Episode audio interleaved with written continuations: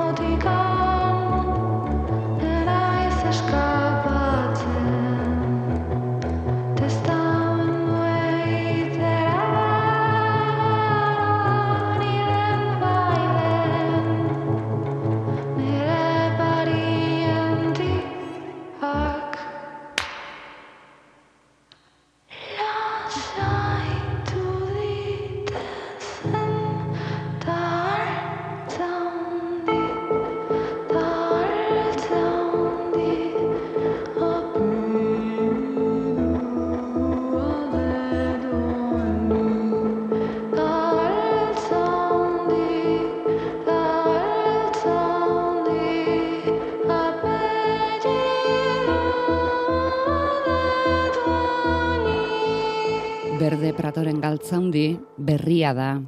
Doinu hau entzun eta asmoa genuen esatekoa Berde Pratoan arsua garratsaldeon.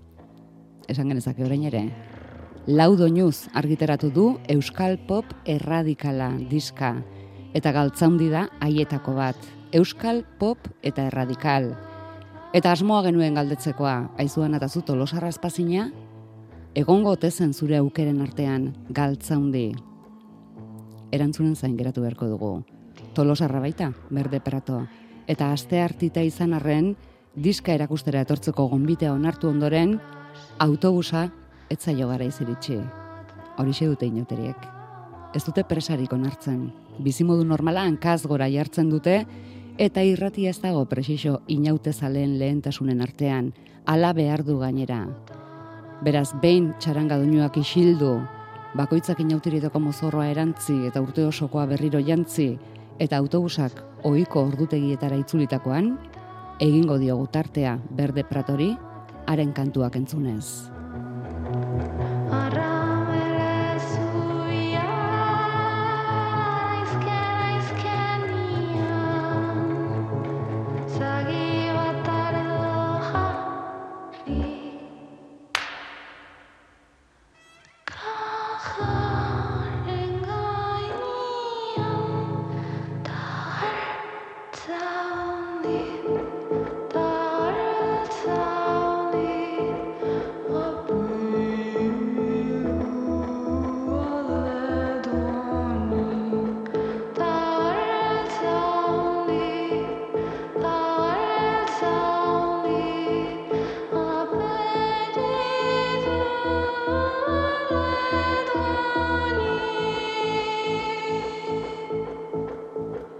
Ibai Maritxalar, Arratxaldeon.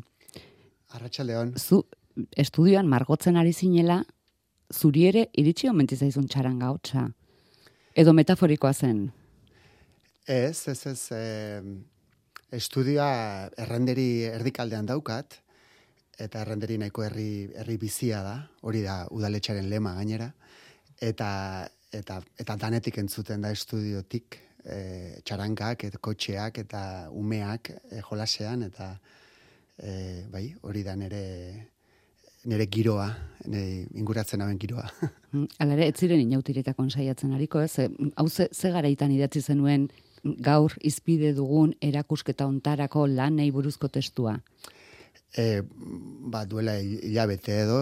Ah, orduan bai, igual inauteriterako saiatzen. Ez, baina e, e, txaranga aipatu nuenean etzen e, estudiotik entzuten nuena, baizik, baizik eta e, erakustokian, eta erakustoki honetako arduradunak e, txaranga bat du eta hor horri lotura egiteko zan txarangaren ah, Ez hain beste kaleko. Ah, ez hain beste nik, nik entzundakoa. Bueno, argibideak emango dizkizugu. Arratxean gaur, dizkizugu ez dizkiguzu.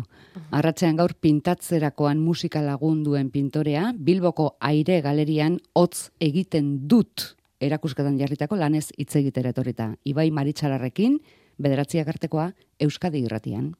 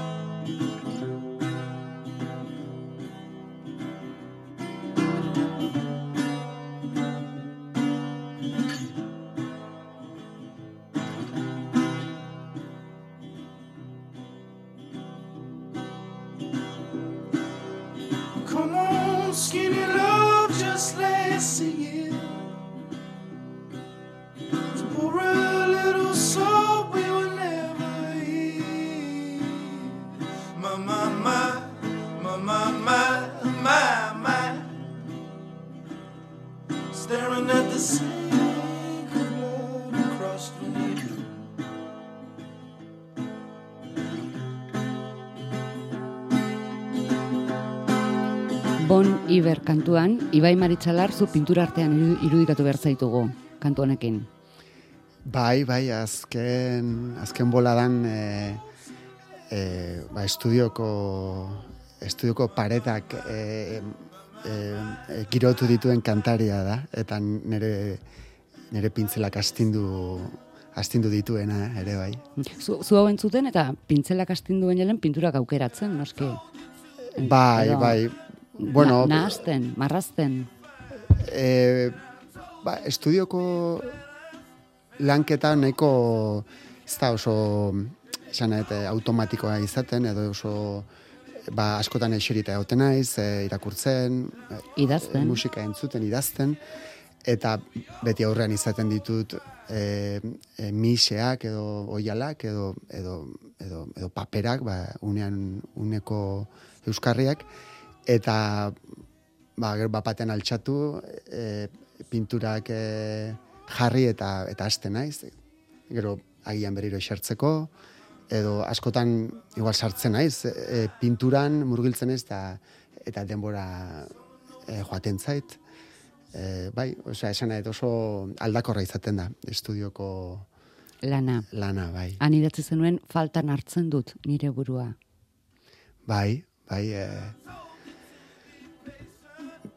Gehi, ez dakit, ez dakit, askotan e, e, zarata gehiagi dago kanpoan, ez da? Eta haien nere buruari arreta jartzeko edo arreta eskaintzeko e, e, denbora gutxi hartzen dut. Orduan estudio orako bisita bai e, bueno, nere buruarekin konektatzeko e, modu egokia da. Horretarako, horretarako eta asko, askoz gehiagorako ere. Baina, bueno, sorkuntzan, laguntzen du, ezta? Norbera, norbere buruarekin bintzat, e, bueno, e, harremanetan egotea, ez da.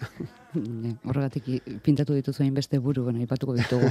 Ala hasi zen, hotz egiten dut, alegia, boni berrentzun ez da faltan hartzen dut nire burua idatziz?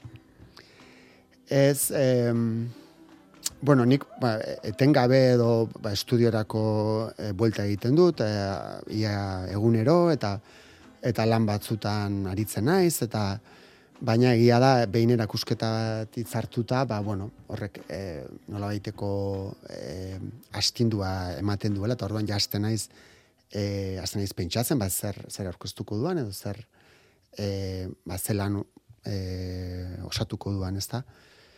Eta eta ba, ja behin e, Bilboko erakusketa e, lotuta, gainean eretzako erakusketa berezia da, e, dana, ze, ba, bueno, bilborako itzulera ere, ere bada, han ikasi nuen, eta han, han, han bizitu nintzan, eta... Aspaldi. Aspaldi, hori da. Duela, hogei urte, hain zuzen ere. Eta, eta orduan, bueno, ba, ilusio berezia egiten zidan, eta gainera, ba, e, galeriako arduraduna den, eta nire irakasle oia den e, fitok, e, esan zidan arriskatzeko eta eta benetako eta usartatzen zerbait egiteko. Eta ba horixe egiten saiatu naiz. Hori ze izan zen akulu edo presio? Akulu, akulu, bai. E, estimu handian daukadan e, irakasle e, artista, berare artista dalako, eta erreferentzia da orduan e, konfidantza osoz eta eta bai, e, bueno, ni laguntzeko edo esandako esandako hitzak izan ziren, nik uste. Mm, bai, badaki nola animatu zu. Bai, e, bueno, aspaldi ez genuen elkarri e, ikusten, baina bai, nik uste dut nire, nire lana jarraitu du eta eta nik berea eta e, bueno, badauzka golako pareko parekotasun batzuk eta eta bueno, ba pixka barne erantzako joera bat, ezta? Zeiankako zaldiarena hori zer, zer da? E, ba, hori bai idazterakoan atera zitzaidan e, e, literatura. E, ba, literatura, bai. E, momentu horretan ere burua horrela ese ikusi nuen. Ez da? Aian ikaslekin egindako ariketaren batekin edo lotuta, animaliak sortzen eta aritzen gara askotan, eta aian hortik... E, hortik sartu zen, bai, zaldia, zeiankako bai. zuenean. Estudioan girotu nahi izan dugu Ibai Maritxalar, antxe indako lanak dituelako erakusgai, Bilboko aire galerian. Iragarkitarako erabilitako posterrak edo kartelak, aurpegirik gabeko izaki baten burua erakusten du. Bada norbait. Erretratuan, nor edo nor. Baina ez dakigu ez nolakoa den, eta ez da ze aldartez dagoen ere. Ez da aurpegirik, ez da zehaztasunik. Eta gainean hiru hitz. Esaldi bat. Hotz egiten dut. Guk hotz egiten duen eguraldia eta giroa ezagutzen ditugu. Hotz egiten duen inorrez, zu lehen da bizikoa, orain arte, ibai, zuk zer egiten duzu? Hotz egiten dut. Zatzaizkit? eh, eh, ez, eh, bueno, eh, nere uneko edo bolada bateko behintzat aldartea e, obekien isladatzen duen esaldia e, zala uste nuen, edo uste dut. E, ba, bueno, pixkat, azken bi urteak edo neko e, gora beratxoak izan dira, ba, bueno, aldaketa asko nere bizitzan, eta eta ba, gian ez naiz, e, ez naiz e, inguruan egoteko pertsonarik epelena izan, Orduan ba eh ez dakit hotz egin da, baina bueno, beintzat ez naiz e, e, kide e, animotsuena izan bolada batean. Eta hola etorri zitzaidan, ba e, bueno, hotz hotza hotz hotza ez naizen arren edo hotzak ez nagoen arren edo alderantziz esango nuke berez pertsona e, goixoa naizela, baina bueno, eh ego naizen unea izan da hotza, ez da, eta horrek oztu nau. Ba, guk hotza eta pintura lotuta, lehenbiziguri kolore hotzen kontu etorri zaigu. Baina hotzen horrela. Ez. Urdinak berdeak eta violetak ez, horrek ez du zer ikusirik. Ez, eh, e, ez, da, ez da modu konstientean ere e, ateratako esaldi bat, esan nahi dut ez da, ez da kolore erabilerarekin lotura duen zerbait, edo e, gaina esango nuke alderantziz, e, pintura lan gehiena nahiko kolore beroak direla, ez da, normalean ere hori okre gorri laranja horiek e, agertzen dira, ez da. E, agian forma aldatu da, oztu da zertxo bait, zurrundu da zertxo bait, ez. Lene aipatu dugu, bada zail bat, erretratuena, halako lagun kuadrilla bat, banan bana bere markoan, aurpegirik gabeko erretratuak dira. Zergatik? Bueno, nik e, autorretratuak ikusten ditut, edo hori izan da bintzat e, e, abia puntua, eta, bueno, ba, aldaketa batean dagoen e, e, pertsona bat, e, e, ba, berrera ikuntza batean, ez da, etengabekoa dala uste dut, behintzat e, gure burarekin zintzo izan nahi badugu, ez da, ba, beti badugu zer landu eta zer... E, e, bueno, zer e, osatu ez da. Eta hori da, ba, eraikuntza, berrera ikuntzan dauden e, e, aurpegiak edo, edo, edo pertsonak dira, ez da, hor agertzen direnak. Batzutan e, e, mugimenduak, e, e, ba, e, nola baiteko, e, ba, detaileak edo gal, galtzen du, ez da mugimenduan dauden pertsonak direlako edo, edo forma direlako, eta beste batzutan ba, eraitsitako e, geruztak eta berrera ikitzera doazenak edo. Beraz, zuzara etengabe.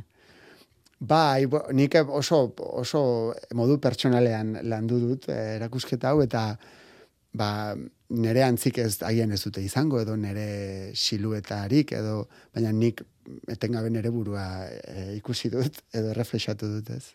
Eta ikusleari lana ematen aldiozu, ze metamorfosian dagoen e, izaki hori aurrean izan da, irudikatzen du ikusleak, badela aurrean norbait, eta gizazantzu bila, hasten da? Bai, bai, em, Homen ikuste ikusleak beti e, ulertu edo zerbait e, jaso nahi duela, ez da, orduan, ja behin giza irudi edo forma edo, edo buru itxura hartzen dioenean, ez? Ba, nik uste hori, hori bere ikusten dela, ba, gero bertan e, ba, hori, bainungo espresiorik eta begirik eta sudurrik eta hori agertzen ez dela ikusten duenean, ba, bueno, nola baiteko e, bai, olako, olako metamorfosi hori nik uste ondo islatzen duela, ez? Zerbait e, nik buruan hori nuen, ez da, zerbait organikoa, zerbait e, e, sotila, ez da, baina era berean ba, e, bortitza, ez, izango, izango zena, edo nik behintzat une hori alaxe, alaxe bizi, bizi nuelako, ez da. Eta ikusleak ze ikustea nahi duzu? E, ez daukat, e, ez dut ikusleak ez zer berezirik ikusterik nahi, esan nahi dut, e, gehiago ikusi baino sentitzea agian, ez da? Bai, ezakit, e, normalean e, jendak aipatzen dit nire pinturak ilunak direla, edo olako barrena mugitzen duten e, begiradak edo espresioak edo agertzen direla, egia ba, figuraziotik edo, edo orpegi edo retratuetatik landu dudala gehien bat, ez da, nire, nire lana, naiz gero bestelako lan abstraktuagoak edo organiko edo, edo kolore geruzekin ere eh, osatu dudan, ez? Baina nik uste, nik, ni betzat ikusle gisa eh, sentitzera joaten naiz ikustera baino gehiago, ez? Pentsa retratuaren aurrean ispilua ikustea? Bai, bo, nik uste ispilu lana etengabekoa dala edo zen sorkuntza lanek egiten du egiten du hori, ez da? E, ba, hori, ba, edozein abestik, bueno, edozein abestik ez noski, baina benetan harrapatzen zaituen abesti batek, edo argazki batek, edo usain batek, edo, bueno, e, ispilu lana egiten du, ez da? Erakusketa honetarako aurkezpen hitzetan esan duzu, iruditu zaigu, artista izateak baduela alako zama, beste noneritziaren zai? Bai, niko, berez ez luke horrela izan behar. Ze artista, bueno, azteko danok gara artistak, edo danak daukagu sortzeko gaitasuna, umetatik. Hor ez dago, ez dago ez Gero, oh, eta batez ere umetan. Eta batez ere umetan, ez da. Eta hor, e, e, e, edukia badugu, esenek gero hori, hori landu egin beharko da, edo, edo esnatu, edo estimulatu, edo e, zoritxarrez, ba, bueno, ban, ezkuntzak, ni ezkuntzako langileen, ez, baina ezkuntzak eta eta hainbat e, gizartonetako hainbat faktorek ba hori itzaldi egiten dute, ezta? Edo hori e, bueno, isilarazi egiten dute. Eta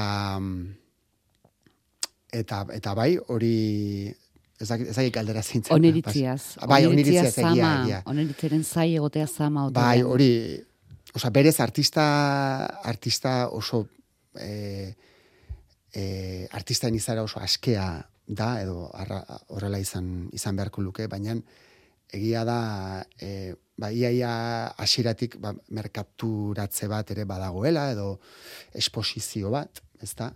Eta hor ba, nahi ala ez, ba, bueno, erantzun baten zain, edo, edo oniritzi baten zain egoten, egoten da artista edoz, edo, edo gehienetan bintzat eta horrek ba eragin egiten du edo harrapatu egiten zaitu eta e, oi hartzuna duenean zure lanak edo zure ibilbideak eta eta zure bueno sormenak ba oso oso gustagarria da. Baina e, hala ez denean ba e, horrekin e, bizi zen jakin egin behar da ezta? E, aurreko batean e, e, lagun bat izaten nion e, bera eskultorea, bera ere artista, eta ba, gurea ba, dala musikarik gabeko dantza e, etengabe bat ez da, ba, guk dantza egiten dugu, ba, musikarik ez dugu entzuten, gehiagin entzuten dut estudioan, baina esan nahi dut gure artista ibilbidean bintzat, baina hortxe jarritzen dugu dantzan,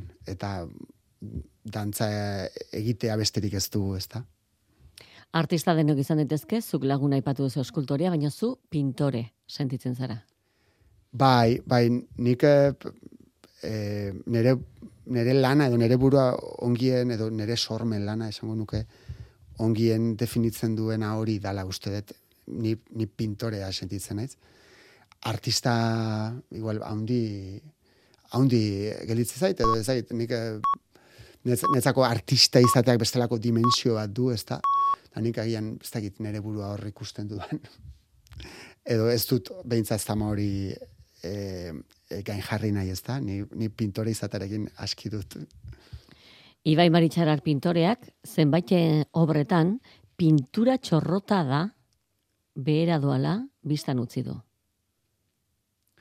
Bai, hori, bueno, hori etengabeko eh, azkenean pintura eh, ba, geruzaz, geruzako eraikuntza bat da, ez da, bon, nik egiten duan e, e, e, e, pintura espresionista edo pintura askeagoa dana edo.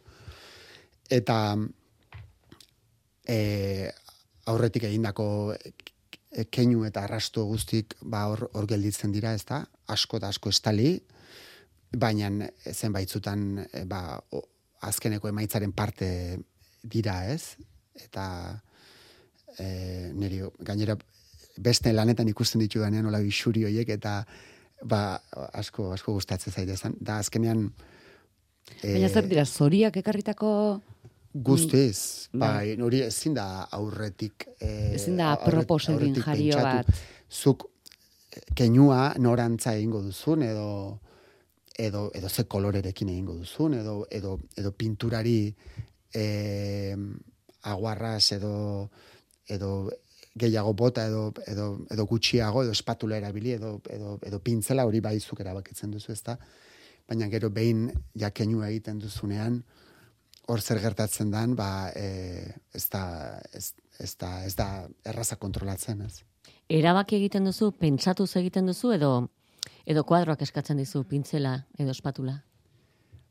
Bai hasieran ba hasierako pintzela eneko ba, gehiagi pentsatu gabekoak izaten dira, bai, bai, igual badago ideia bat, ez da, badago referentzia bat, ba, argazki batetik, edo, edo esaldi bat, izan diteke liburu bateko esaldi bat, edo, edo, edo kanta bat, ez da. Eta orduan, bueno, nik hasieran badakit, ba, bueno, silueta batekin hasten naiz, edo, edo pertsona batekin, edo, edo, edo mantxa batekin, kolore batekin. Ta gero, hortik aurrerakoa, ja e, pintura eskatzen du, ez da, edo elkarrizketa bat sortzen da. Eta askotan guztiz, guztiz, e, ez usteko tokietatik eramaten zaitu pinturak, ez, edo, edo lanak, ez. Eta hori irriparez esaten duzu, gustora alegia? Hori da, nik usten, ni behintzat e, pintatzera naramana hoixe da. Ez usteko hori, askotan, e, e, bueno, emaitza ez da ona, edo ez dut, e, ez dut ikusten, ba, ezer e, balekorik sortu dudanik, baina prozesua oso, oso, oso gozagarria izaten da. E, bai, beste kuadro pare batean topatu dugu giza irudia, baina ez dakigu makurtzen ari den edo jaisten edo edo altxatzen ari den. Bai, hori... Edo errazo bateroko edo... bai, e, bai, nik uste tanetik izan, izan daitekela. Egia hoiek bilan hoiek agian dira ilustra, ilustratuenak edo ilustraziotik edo urbilen daudenak hoiek bai, ba, nahiko irudi argi ikusi nuen ez da, ba, e, altxatu nahi duen pertsona, baina e, bizkar edo gerringuruan duen zama batek ez du uzten ez da. Eta, bueno, batzutan hola ibiltzen, ibiltzen gara, ez da hola okertuta. Eta, bueno, oker, okertuta egoteak, ba, bueno, bestelako agian begira bat ematen dizu ez da, ba, lurrean zer dagoen, eta... Beste ikuspegi bat. Eta jendea, jendea, jendaren zapatak eta txorkatilak eta behiratzen dituzu, eta bueno, horrek badu bere aldea ona. Hotz egiten duenean hori ikusten da, lurrekoa gehiago, zeruetakoa baino. E, ba, hotz egiten duenean ez da, ikusi ikusi baino, o sea, ikusi baino, ez dakit, nik uste begiratu egiten dela, baina ikusi gutxi ikusten dela, ez da, edo, edo jaso bintzat, erregistratu. Kolore festandia dago zure erakusketan, eta kuadro batek beste baino handiagoa du. Askoz ere handiagoa, neurriz ere handiagoa dalako. Neurria zer keskatzen dizu? Nik joera eh haundirantzako joera dut edo gustatzen zait bintzat oial haundi xamarrekin eta lan egitea. E, kontu askotan gero erakustokiek ere e, e, tamainaren ere baldintzatu egiten dute, ezta. Eta erakustoki hau, e, bueno, gero itzengo dugun ego baina aire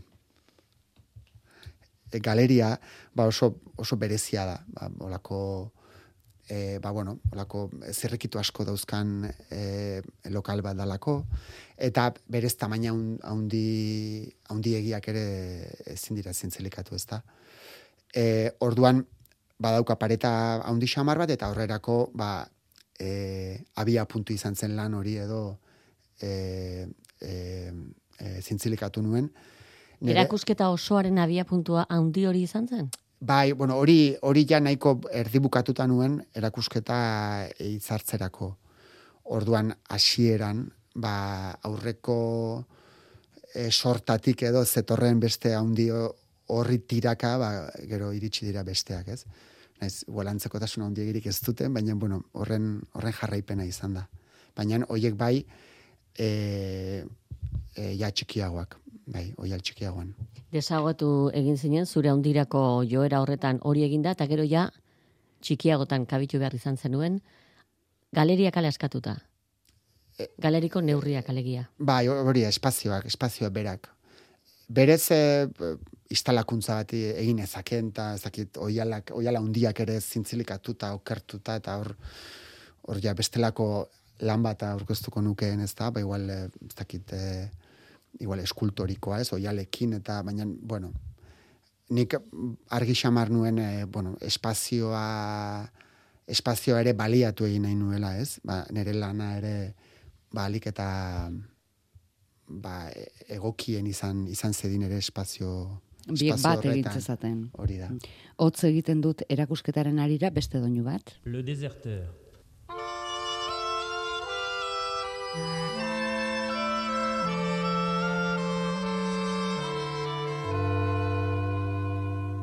Monsieur le Président, Je vous fais une lettre que vous lirez peut-être si vous avez le temps.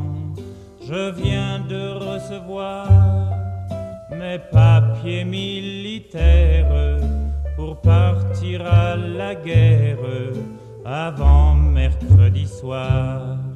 Monsieur le Président, je ne veux pas la faire, je ne suis pas sur terre pour tuer des pauvres gens. C'est pas pour vous fâcher, il faut que je vous dise, ma décision est prise, je m'en vais déserter. Hotz egiten zenuen garai horretan sentitu zara desertore? E, bueno, nik uste eh, beti aldaketa edo leno esan duzu bezala, ezta? Metamorfosi batean murgiltzen zarenean, ba, beti zara zure ze, ieslari, ezta nolabait, e, ba, bueno, agian ja hain e, eroso etzaitzun formatu edo errealitate horretatik bat atera, atera nahi duzulako, ezta? Zakizun orantza, baina, bueno, orduan, e, bai, e, des, deserriratze bat badago hor, hortan, ezta? Eta Boris Bianekin lotura bat ere bai, ez? Txu egiteko Bai, horretan, ez? Bai. Igual norbaiten hilo bian, baina beste nonbait. Bai, ba, horrek, bueno, irakurketarekin lotuta du, ba, lotura du, hor, e, ba, azken e, bizpairu jabetetan, ba, Boris Bianen liburuak hartu ditut, aspaldi, aspalditik et- etxean neuzkanak eta irakurriak, eta bere garaian oso, oso, oso maitatuak, baina urteetan irakurri ez ditudanak, eta, eta berri irakurketa bat egin dut, eta eta berriro ba Boris Bianen e, ba, lana e, ba, izan da, izan da pizgarri bat, bai. Eta horrela itzuri zara, orain hogei urtetako oroitzapenetara, fakultate garaira, lan mingarria izan da? Ibai ze lan hauen inguruan diozu epidurali gabeko ustuketa heldugabea dela. ja, barre, Bueno, horreko oso mingarria ematen du. Bai, bueno, egia testuan ere e, literatura pixka badago, eh? baina, bueno, askotan, e, e, bai, ez da erreixa hitzekin ere azaltzen, ez da, nola baiteko sortze prozesu hori, baina, mon, eretzako bai izan da abia punturako itzulera bat, ez da, ba, ba, hori, ba, hogei urtean, e, arte ede- ederrak bukatu ezkeroztik ez, ez nuelako e, Bilbon erakusketarik egin, e, erakusketa egin dudan tokia ere berezia dalako, ba, e, fito e, irakaslea dalako galeria honen sustatzaile, eta nire irakasle kutsuna e, dalako, eta, bueno, ba, eta horrek, ba, azkenean fakultate inguruko eta ikasle garaiko komunitate oso bat ere, eta oroitzapenak noski, ba, e, urbildu, urbildu dizkidalako. Ez da, orduan, ez da, ez da bat ere mingarria izan eh, erakusketa bera, baina erakusketan aurkeztu dudan lanaren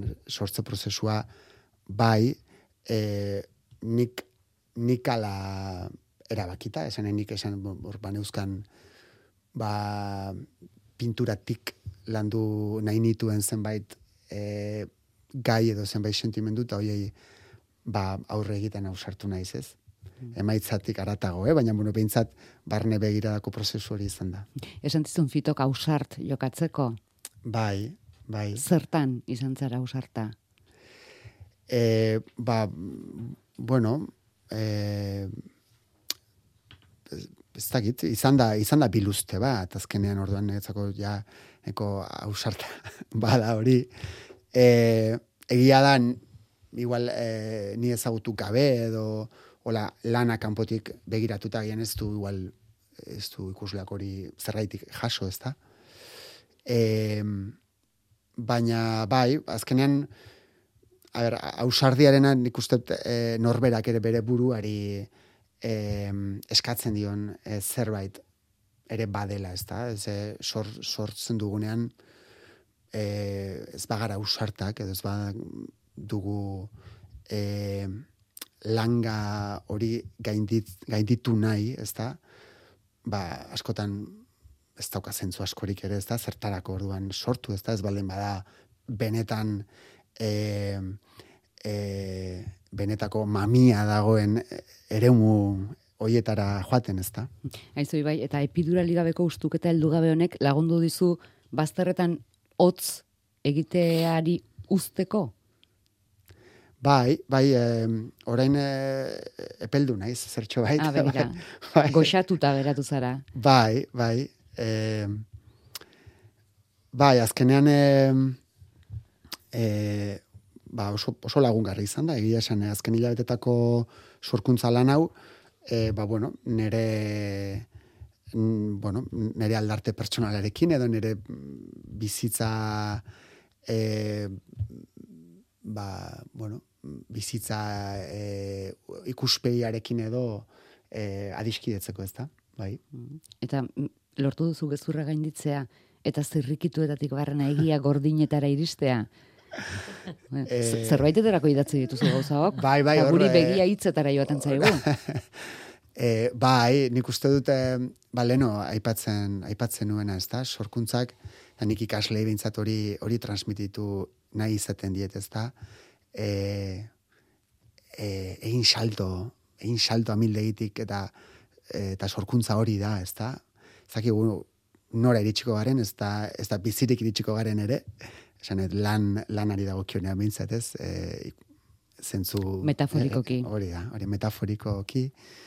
Baina, bai, em, orduan e, ba, alaxe, alaxe egin nuen, eta eta barrek nahi ala ez e, laguntzen du, ez da? Laguntzen du, ba, zirrikitu hoietatik e, sartzeak, eta eta askotan ba, gure burua e, bueno, ba, eusteko sortzen ditugun gezur txiki edo handi hoiek ba, eraitsi eta ba, benetan e, ba, eraginkorragoa diren egia egiatara iristeko ez da. Gonbidatu dituzu, pintore izateko zure ametsak joan den mendean ezagutu zituzten haiek?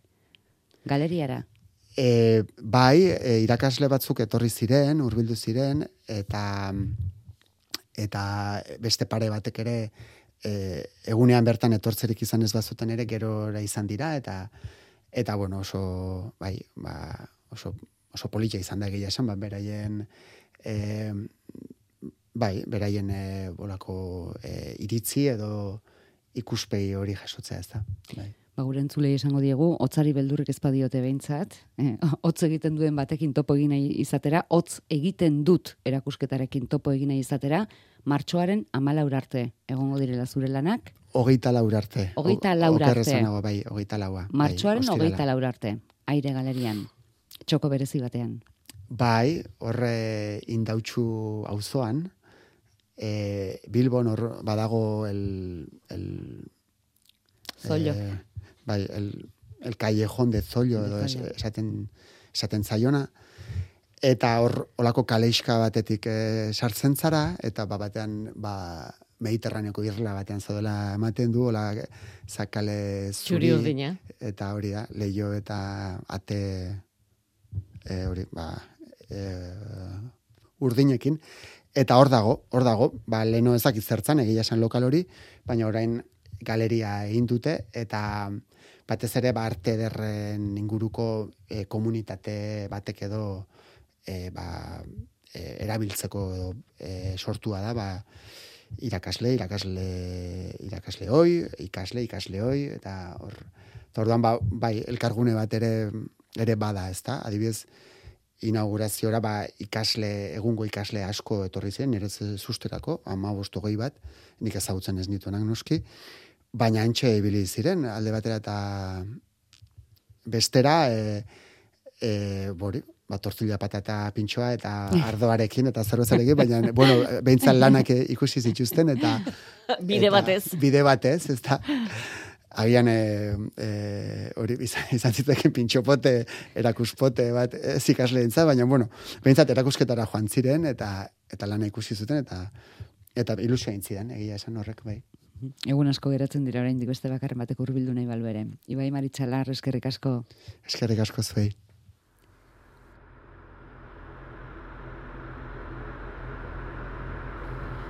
Orain, aste batzuk ezagututako liburu bat daukagu gaur mai gainean. Nere Ibartzabalek idatzitako lehendabiziko eleberria, Bar Gloria. Kontatu zigun nereak, novelaz kontaliteken guztia, liburua irakurriz hasi genuen saioa, eta ark esandakoak entzuten ditugun bitartean, 6 sortzi sortzi, 666 000 WhatsApp zenbakien espero ditugu, zuen arrazoiak. Zergatik, jasoko zenuketen gustora etxean, Bar Gloria.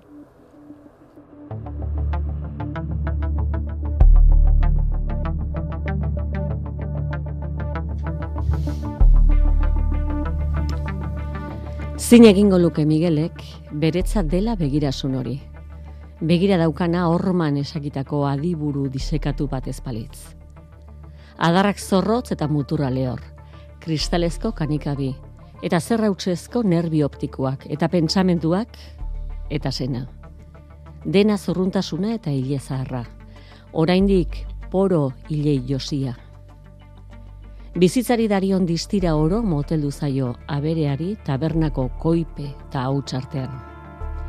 Sarrerako atedien erdian dago esekita mostradore barrutik aurrez aurre ikusteko moduan. Animalia ederra izandakoa da, larru horri du nidia, muturraren eta begien inguruan zurirantz argitzen zaiona negar gehiek egin izan balu bezala aspaldi, gau luze batez. Miguelek ez daki, idiek, negarrik egiten ote duten. Berak bai, egiten du. Gehienetan, Ana eta Rakelen aldamenean, taberna itxi eta garbik eta lanak amaitutakoan. Hauek dira Bar Gloria novelako lehen biziko hitzak. Garrantzitsuak dira lehen biziko hitzak eleberri batean. Bai, ni saiatu nintzen bintzat, e, eh, nik emanien bintzat garrantzia bat ikusteko ba, ze mundutan sartzera gindua zen, e, zeinen begiradatik, edo zeintzuen begiradatik, eta pertsonaiak kanpotik ikusteko modu bat da, bai, di hoien horren begietatik begiratzea pertsonaiei ba, mai inguruan da bitar. Lehen da biziko hitzetan aurkeztu ditu nerea Ibartzabalek Bar Gloriako hiru protagonista nagusiak. Miguel, Ana eta Raquel. Ana Polita, Raquel Potola, Miguel Marikoia. Alaxe, laburtzen ditu Miguelen pentsamentuak lehen da biziko atalean, izen ondo bakarrez norbait deskribatzerik edo definitzerik balego bezala. Eta lehen da biziko atalean kontatzen du gertuko bezero batengandik Miguelek nozituko duen erasoa bezero eta bizilagunak bortxatzeko egingo duen ahalegina. Hogeita zazpi dira guztira atalak, bortxak eta ahalegina ez da bakarra.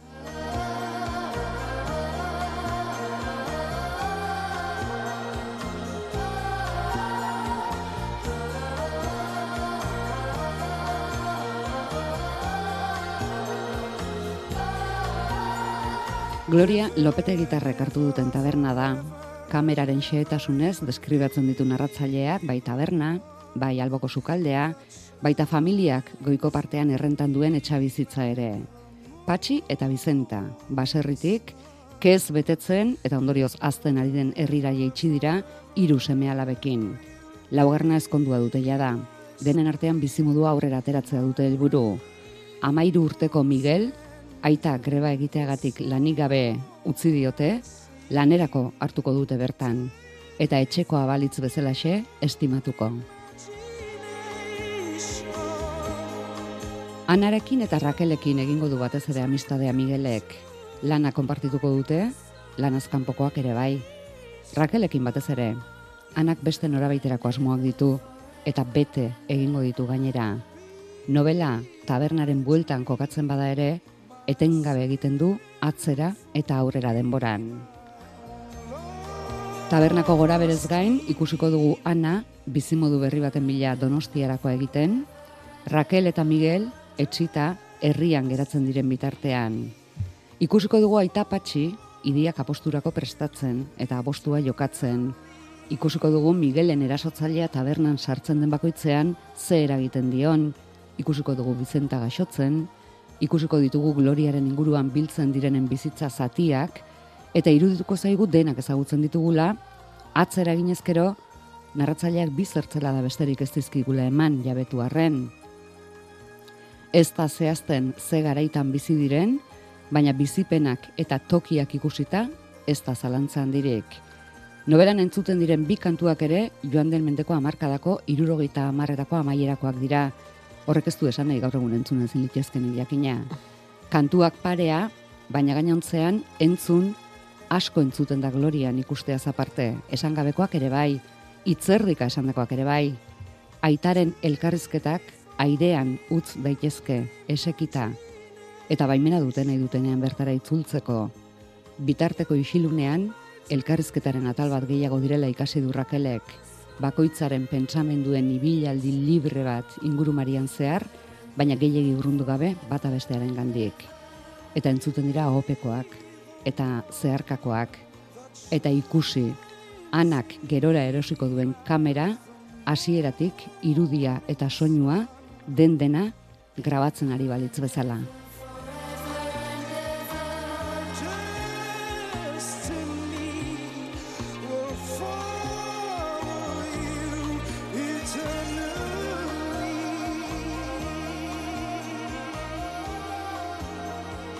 Dut badagoela e, pertsonaien alako, bueno, ba, beren genero arauak e, jarraitu behar bat, ez? E, azkenean, bueno, emakumeak em, oso emakume eta oso emakumeari exigitu izan zaizkion e, lanen e, menera bezala bizi dira, e, gizonak ere bai, baina tarteka arrasto hortatik ateratzen direnean, bueno, go, garesti ordaintzen dute, ez, irtetze hori, ez? Ba, bueno, bai Miguelek e, homosexuala izanik eta hori ez eskutatuz, eta bai Rakelek ere, e, ba, bueno, ez konformatuz, ez erabate obedituz, naiz eta, bueno, azkenean, e, ba, noski obeditzen duela, ez, eta uste dudalako, bueno, tabernen barruan, familia batek e, kudeatutako tabernen barruan, are gogorragoak direla, e, bakoitzaren etiketak, edo bakoitzaren bete beharrak, edo, ez, kasilak nola baitez. Zailago, zailago da, bi instituzio bezala dudelako, familiaren instituzioa, eta gero gizartearen instituzioa, tabernak, e, bueno, ez, representatzen duena, eta hor publikoa, pribatua ez dena hasten da, orduan, ba, bueno, rolak oso potenteak dira horlako lekuetan. Eta gero dago idien mundua. Eta, eta hori da, ba, bueno, gizo, batez ere gizonek erabate menderatutako beste munduetako bat, hori ere, bueno, gertutek ezagutu izan dudana betianik, eta nahi niona nolabait beste leku batetik begiratu, e, ez da gustatzen zaidan mundu bat, eta eta uste dut, ala, marrastu dudala izan ere, bueno, ez, e, bortizkeria handia sumatzen didan mundu bat delako batez ere apustuen mundu hori, eta ja errekirolen, e, idien errekirolen arlo hori, baina nahi nion xamurtasun batetik begiratu, eta berroa da Rakelen begietatik transmititzen den xamurtasun hori, e, plazan baino gehiago idien txabolan dagoen e, xamurtasuna, ez? Etxeko abereekin bestelako harreman batzuk, e, abere horiek liburaren barruan ere erdi pertsonaia gisa e, marrazten saiatu, euren begiradak definidezan norden patxi edo norden zen rakel, bueno, askotan esaten zidan, ez? E, ez erakutsi gehiagi ez kontatu gehiagi, uz irakurleari lan egiten, gero denetariko irakurlea du, eta batzun nahi dute lana eman da, ez lana eginda ematea, eta esatea, baina nor zen hiltzaila, nor kerre dut aberna edo, zer, ez ba, begia, gratzea jakin mina, ba, amorrutxo bat ere sortzen dela askotan egin irakurle gisa, baina, bueno, e, nik ere uste dut gero gehiago sinesten dudala apustu hortan, e, bueno, sugeritzearena, e, nahi nuen zuek usaintzea taberna hau, usaintzea pertsona hauek eta e, konektatzea haiekin zerbaitetan, edo ikustea zuen bizitzako norbait hor. Eta, bai, bake bat nahi nuen sentitu, ze, ba ez dakit, nik historia hau barruan uste dut betidanik izan dudala, eta gero tarratu egon dudala konturatzen. Bai, orduan ba, listo, zuena da.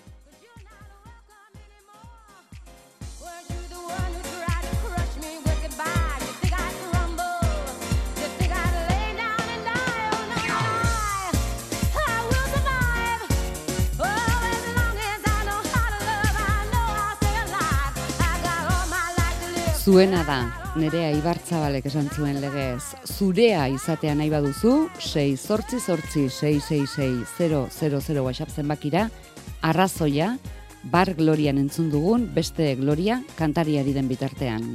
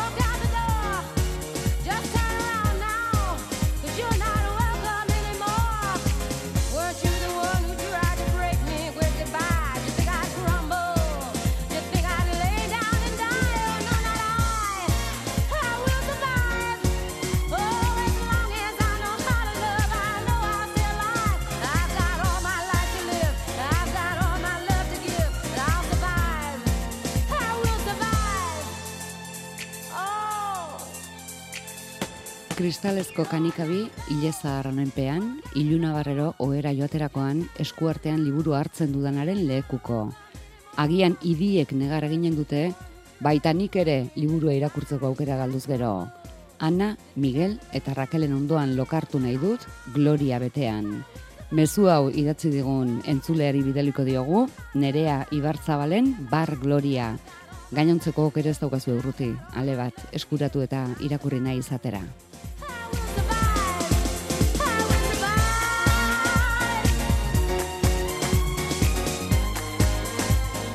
Bihar beste kontu batzuk, arratsean, zortzietako albistegiaren ondoren, Euskadi irratian.